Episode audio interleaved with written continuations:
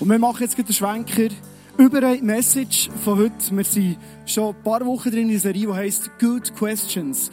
Gute, berechtigte Fragen zu stellen, die du vielleicht schon lange mit herumdrehst. Wie heute zum Beispiel die Frage, ist eigentlich die Schöpfung und so die Evolutionswissenschaft, ist das nicht ein Widerspruch?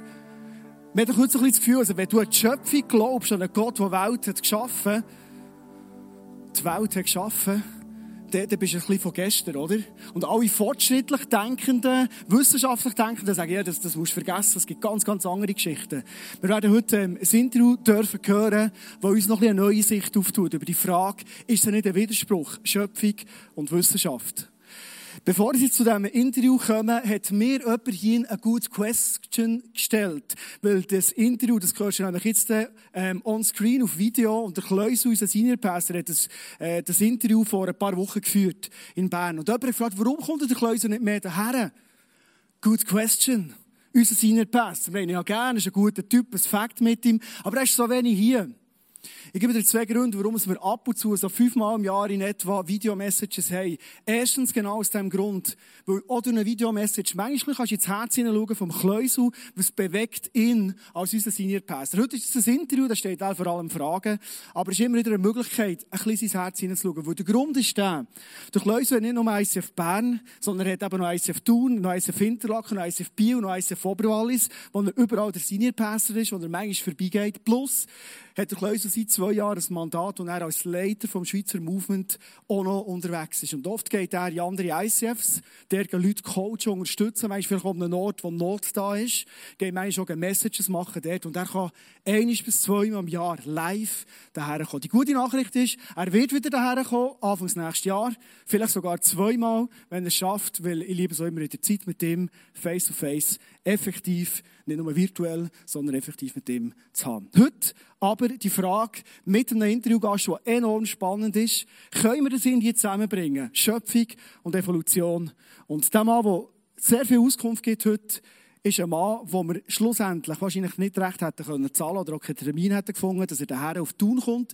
Darum ist es für uns ein mega Privileg, ihn dürfen zu hören, über Screen und ganz viel von ihm dürfen zu profitieren. Frage, die du hast, lade dir dein Herz aufzu und lass uns einsteigen, übergeben zum Kleusel. Und an dieser Stelle möchte ich alle Locations begrüßen, die da mitlosen, mitfiebern.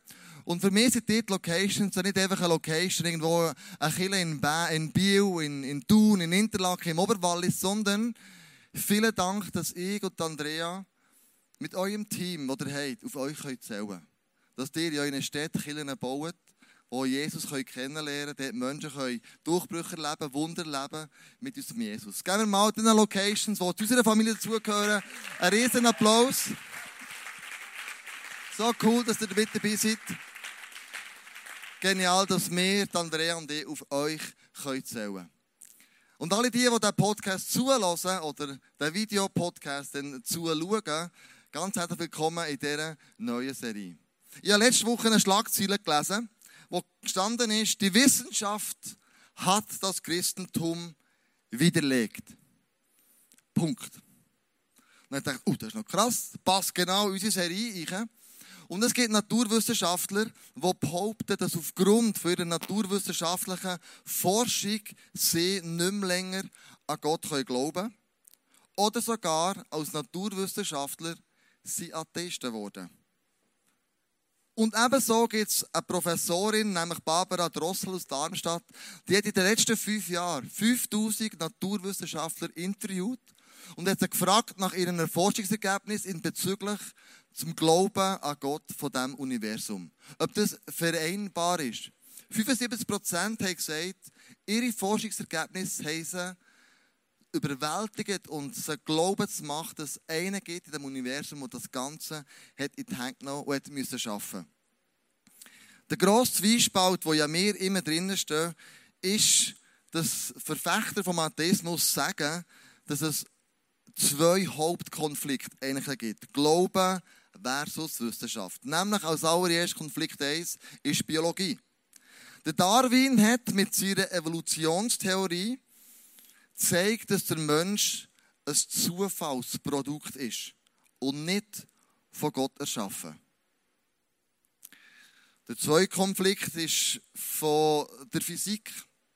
Die physikalischen Naturgesetze zeigen, dass Wunder, so wie sie in der Bibel beschrieben worden sind, nicht haben stattfinden Und die große Frage ist jetzt, was stimmt?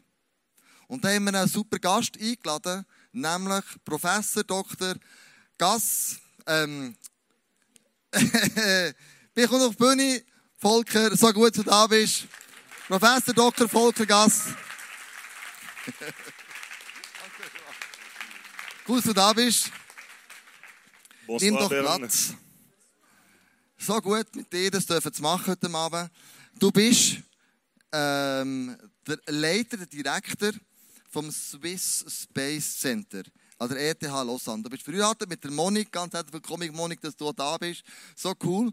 Du hast drei erwachsene Kinder, du bist schon gleich Großvater, so, so, so ein paar, paar Wochen, gell? Ähm, und was ist so deine Aufgabe dort als Direktor an dem Swiss Space Center? Ja, erstens, merci, dass ich da sein darf. Und äh, es ist wirklich äh, äh, schön für mich und, äh, und eine Ehre, dürfen hier in Bern zu sein. Ähm, meine Aufgabe am Swiss Space Center von der ETH Lausanne ist die Koordination von der Raumfahrtaktivitäten in der Schweiz. Das heißt, äh, wir schauen zum Beispiel, dass die Industrie, wenn sie Bedürfnis hat für Technologien, dass man sie vernetzt mit der richtigen Hochschule, die das entwickelt, oder wenn die Hochschule krasse, coole Sachen entwickelt, dass sie die Produkte vielleicht können in die richtige Industrie anbringen. Und wir sind auch verantwortlich für Weiterbildung äh, im, Bereich, im Bereich Raumfahrt und auch das, und das ist, finde ich, etwas, wo ich ganz gerne habe persönlich, dass wir die, äh, die Raumfahrtangelegenheit auch für das äh, allgemeine Publikum ähm, zugänglich macht. Das heisst konkret was? So Public-Sachen, was habt ihr von letztem gemacht zum Beispiel? Das heißt zum Beispiel haben wir letztes Jahr im April haben wir Schokis, Schweizer Schokis, äh, auf die Weltall in die Raumstation geschickt. Eine Box pro Astronaut mit der Unterschrift vom Staatssekretär, der ist einverstanden gewesen. Und äh, haben ein Selfie vom Astronaut Tim Peake zurückbekommen, wo er sagt, merci für die Schweizer Schoki. Ähm, und so haben wir wieder die Schweiz auf die Weltkarte gebracht. Und da kann ich auch sagen, ich meine, Schoki in die Space Station zu bringen, ist nicht so einfach. Es hat sechs Monate gedauert. Und so nach vier Monaten äh, kommen mir das Telefon über in Lausanne von der, vom NASA-Zentrum, International Space Station, alles NASA. Und die haben gesagt, äh, warum schickt ihr Schweizer Schoki? Schickt doch einfach ein paar Hershey-Bars auf. Also, die haben auch noch nicht verstanden, dass es einen Unterschied gibt zwischen einfach 0815 Schoki und Schweizer Schoki. Wow, Hey. schön, schön. Zu dir ist noch zu sagen, du bist aktiver Part vom ISF Lausanne. Du machst mit deiner Frau Community Pastors. Dein, Sohn, äh, dein Schwiegersohn leitet ISF Lausanne. Deine Tochter ist seine Frau. Und ähm, es ist einfach oh, logisch, gell? Aber wenn wir einsteigen, so Wissenschaft versus Glaube, so cool, dass du da bist, du weißt extrem viel. Ähm, und meine erste Frage ist, Big Bang. Gibt es das überhaupt? Also, was ist deiner Meinung nach, oder wie ist deiner Meinung nach das Universum, wo wir drinnen leben, entstanden? Pow, wow. Okay, Big Bang ist so eine schwierige Sache.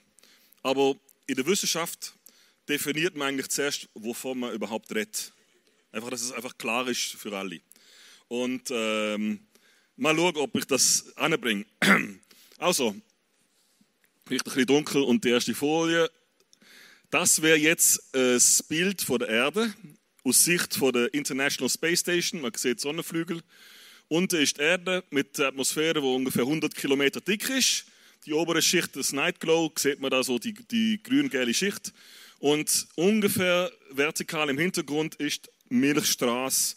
Das heißt, das ist die Galaxie, in der die Erde und Sonnensystem ist. Okay, soweit? Gut. Nächstes Bild. Also, das ist der Mond. Gibt es auch in Bern, habe ich gehört, wenn es keinen Nebel hat von der Aare. Aber heute ist, glaube ich, kein Problem.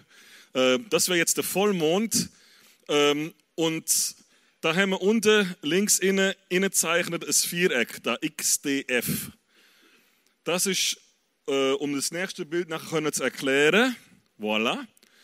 Also aus dem Viereck von der Größe, wo ich vorhin gezeigt habe, jetzt nicht gerade neben dem Mond, aber auf der anderen Seite, wo es dunkel ist, wenn man dort während 50 Tage anschaut, mit einem Teleskop, und das wäre jetzt das Hubble-Teleskop, was auf 800 Kilometer im All äh, schwebt, sieht man auf dem Bild schön farbige äh, äh, Flecken. Das ist übrigens kein unscharfes Bild, aber alles, was man da so ein bisschen unscharf sieht, das sind einzelne Galaxien. Also, auf dem Bild hat es ungefähr 10.000 Galaxien. Jetzt sehen Sie unten das Viereck, ja, die Technik hier also im ICF Bern, also uh, super. Ein Applaus auch für die Leute, also die machen das also krass. Also wenn irgendeiner von euch mal ins Weltall wird, so Astronaut werden, okay. Also wenn man jetzt das, das kleine Viereck ähm, ausbreitet, links und rechts, und dann die ganze Kugel vom Himmel abdeckt, könnt ihr euch das vorstellen? Also in jedem Viereck hat es 10.000 Galaxien drin. Wenn man das jetzt im ganzen Universum anschaut, ist im sichtbaren Universum zwei Trillionen Galaxien sichtlich. Das ist zwei und zwölf Nullen. Viel. Also sehr viel. Jetzt in der Milchstraße, also, merci, in der Milchstraße, also unsere ähm, Galaxie, hat es 300 Milliarden Sterne. Okay? Das heißt also zusammen, wenn man das äh, multipliziert mit der 2 Trillionen, also 2 und 12 Nullen hinter dran, Anzahl Galaxien, gibt es ungefähr 10 hoch 22, extrem viel Sternensystem im sichtbaren Weltall und ich weiß nicht wie viele Planeten, weil die kann man nicht sehen. Also wenn man sieht nur die Sterne, die Planeten, es sei denn, die, die ziemlich näher an der Sonne sind und näher an uns, haben kein eigenes Licht und deshalb sieht man sie nicht. Okay. Es ist, viel, sehr, sehr viel Sterne. Jetzt, und die Frage, ich komme noch dazu. Also, im 2012 hat die Schweiz eine Trillion Joule, Joule ist Energie wie Kilowatt, Watt und so. Ja? Also 1 und 12 Nullen Joule verbraucht an Energie. Schweiz, alles. Ja? Das ist easy. Im gleichen Jahr oder im 2013 hat die Welt 10 hoch 20, also mit 20 Nullen Joule verbraucht. Okay? Soweit? Das ist äh, Energieverbrauch von der Welt in einem Standardjahr.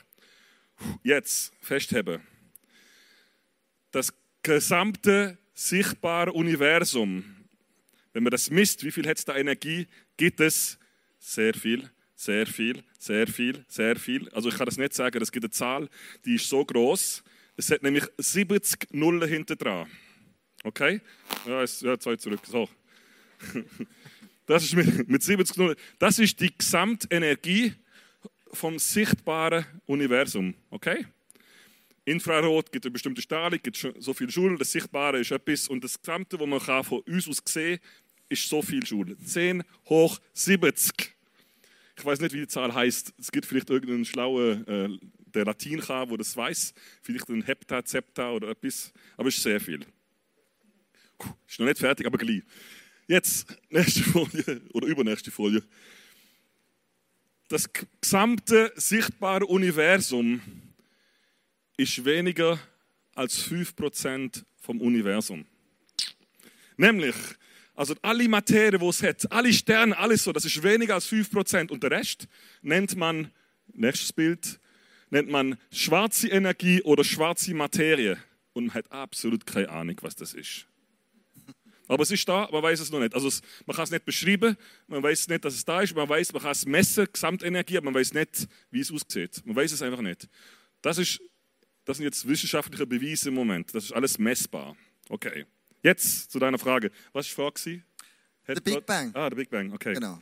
Ah, jetzt überhaupt. Ja, okay. Genau. Also, jetzt zu der Frage. 1. Mose 1, Vers 1. Am Anfang schuf Gott den Himmel und die Erde.